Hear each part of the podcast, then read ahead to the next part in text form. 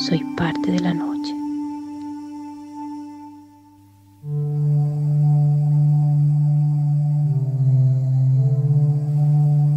No existen argumentos concluyentes contra la hipótesis de que estas figuras arquetípicas estén dotadas de personalidad desde el principio y no sean solo personalizaciones secundarias. En la medida en que los arquetipos no representan meras relaciones funcionales, se manifiestan como daimones, como agentes personales.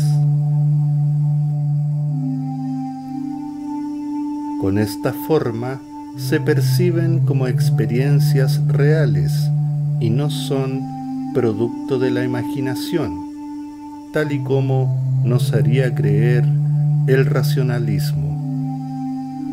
Carl Jung Soy parte de la noche.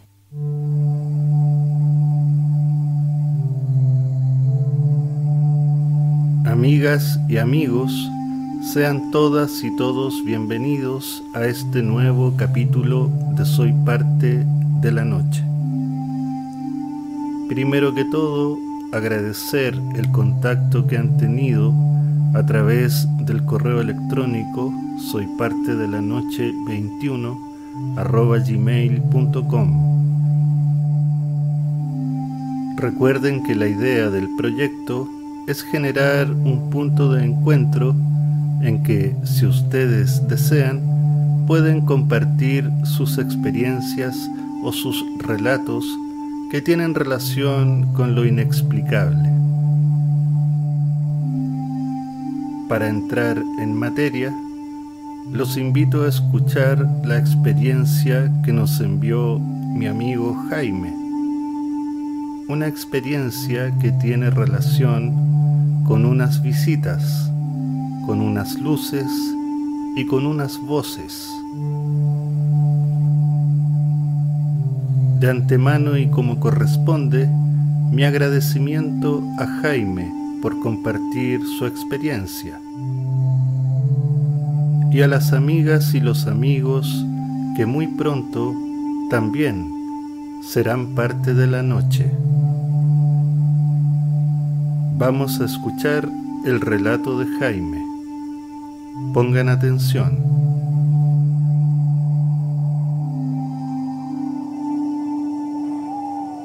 Lo que voy a contarles eh, comenzó hace muchos años atrás cuando yo tenía unos 10 o 11 años más o menos. En la actualidad tengo 49, así que ustedes comprenderán que esto pasó hace harto tiempo ya.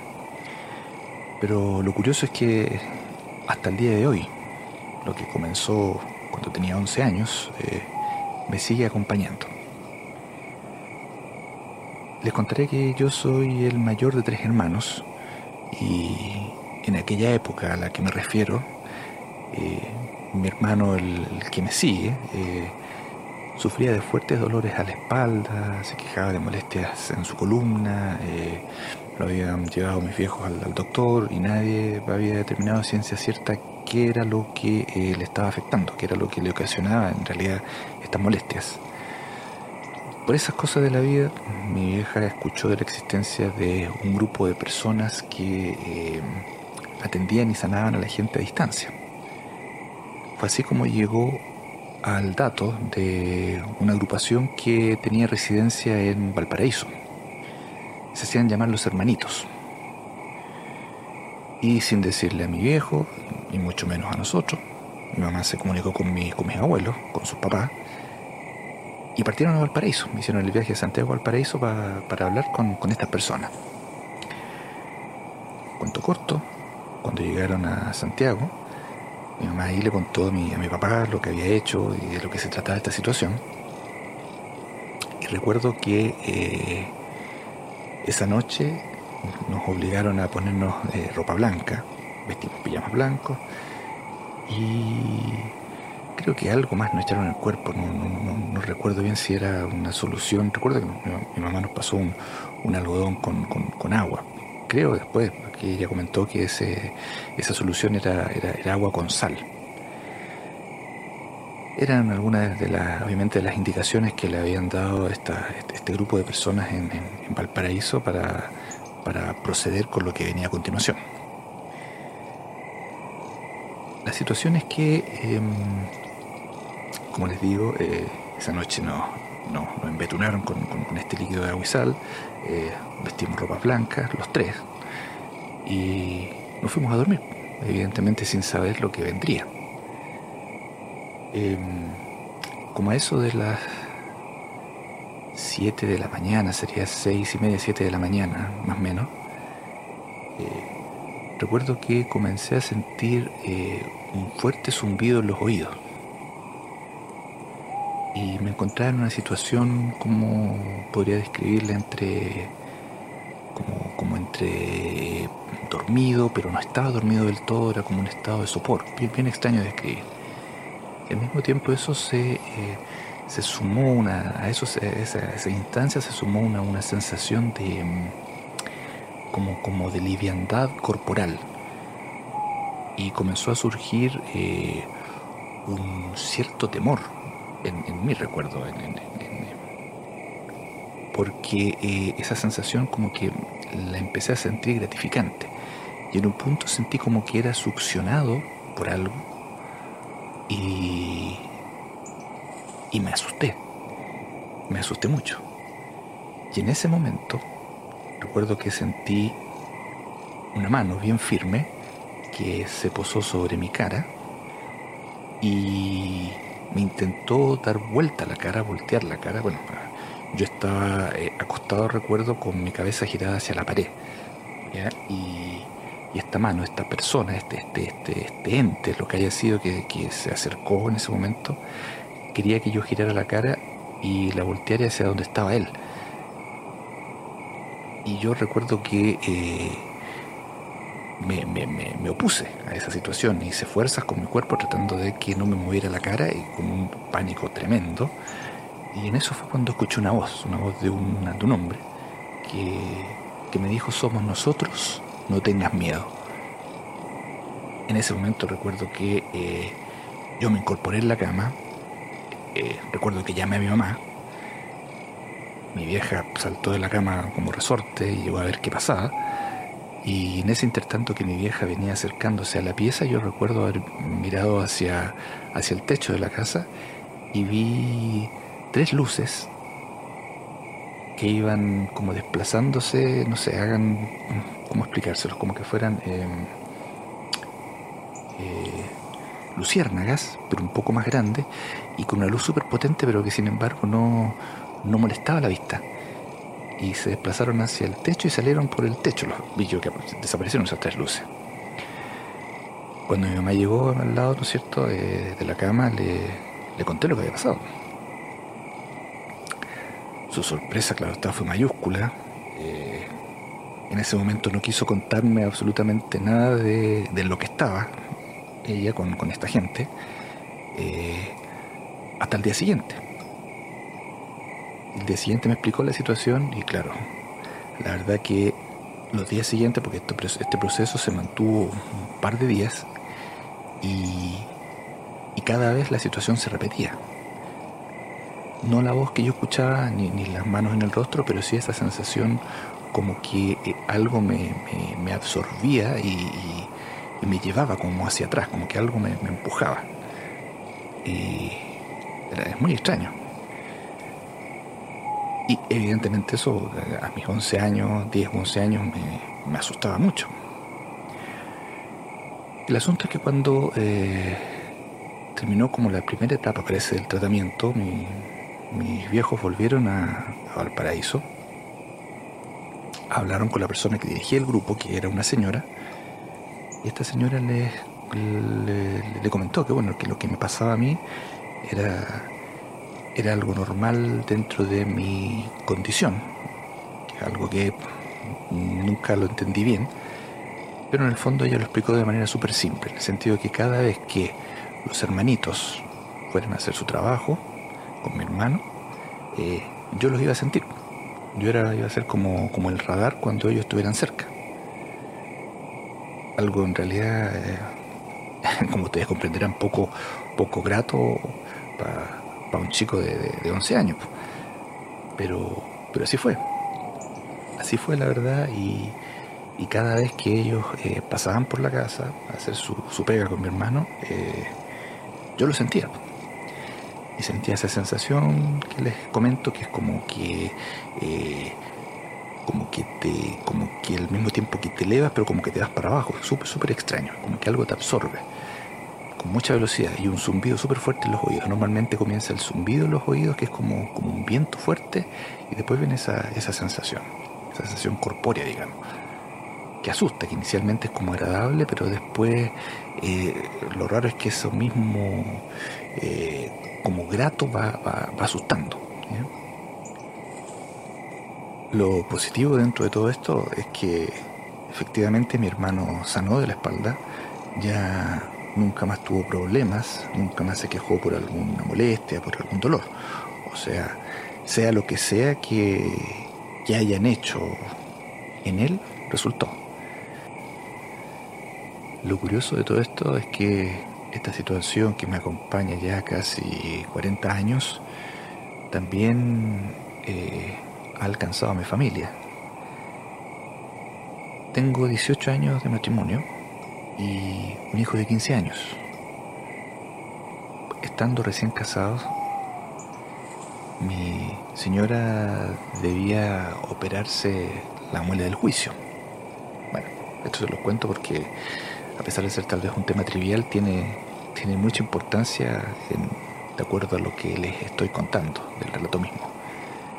El caso es que, como les digo, tenía que operarse la, la muela del juicio, era una cirugía, era una intervención, y por esta intervención tenía que eh, tomar eh, medicamentos, principalmente antibióticos. El tema es que una noche, estando ya dormidos, ella siente que a la casa ingresa un grupo importante de personas. Ella me, indica que, no me sabría explicar si está completamente dormida o no, pero sentía, era una sensación extraña entre, entre esa sensación de que como que estás dormido, pero no lo estás del todo. Y como les digo, sintió un grupo importante de personas que hizo ingreso a la casa. Y ella se dio cuenta que era un número importante de personas porque sentía ella mucho, mucho murmullo murmullo constante, mucha gente que hablaba, sentía voces de hombres, voces de mujeres y murmuraban mucho, murmuraban, murmuraban. Esos murmullos, dice ella, se fueron acercando a la pieza y sintió que estas personas entraron en la pieza.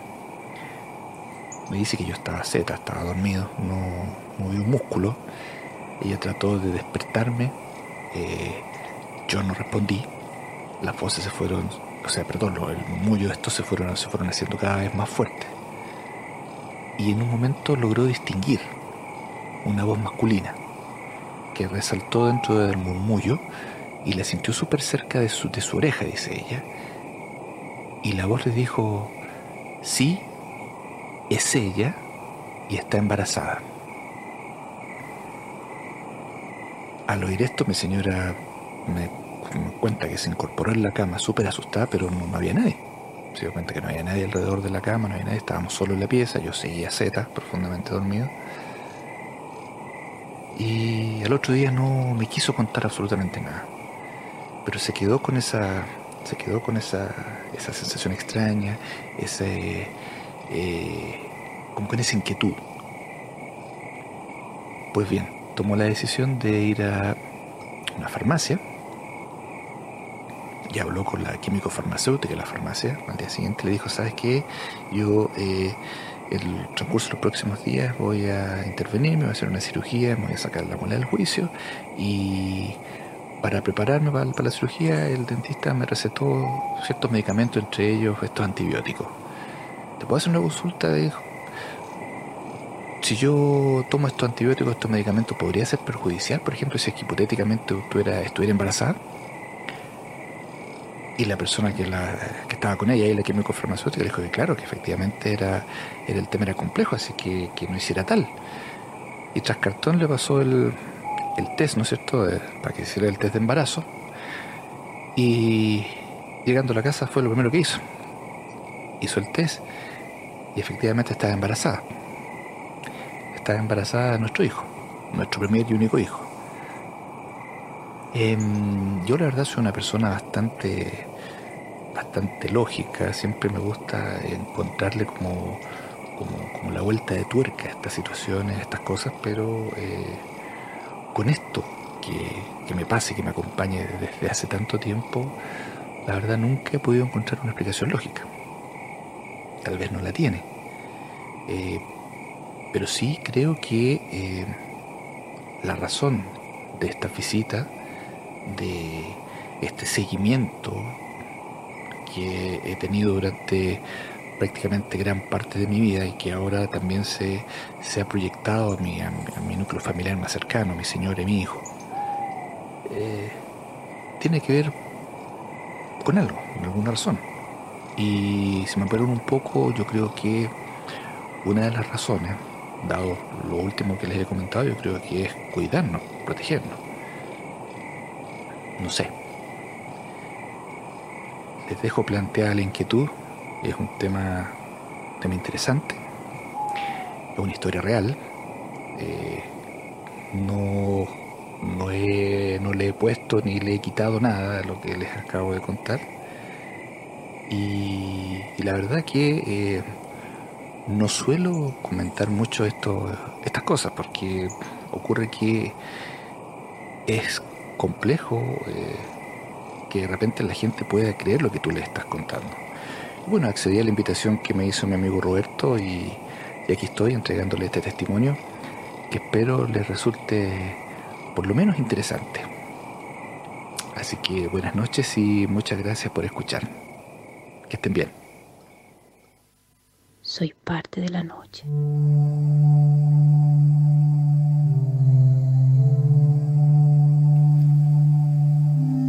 Luces, presencias y voces. Existen guardianes que nos observan y nos cuidan desde aquella supuesta dimensión que los seres humanos no logramos ver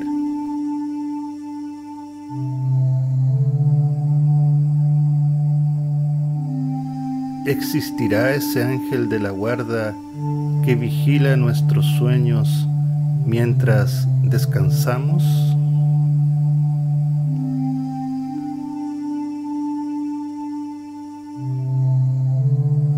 Estas y otras preguntas que nos nacen desde nuestra más profunda curiosidad también son parte de la noche.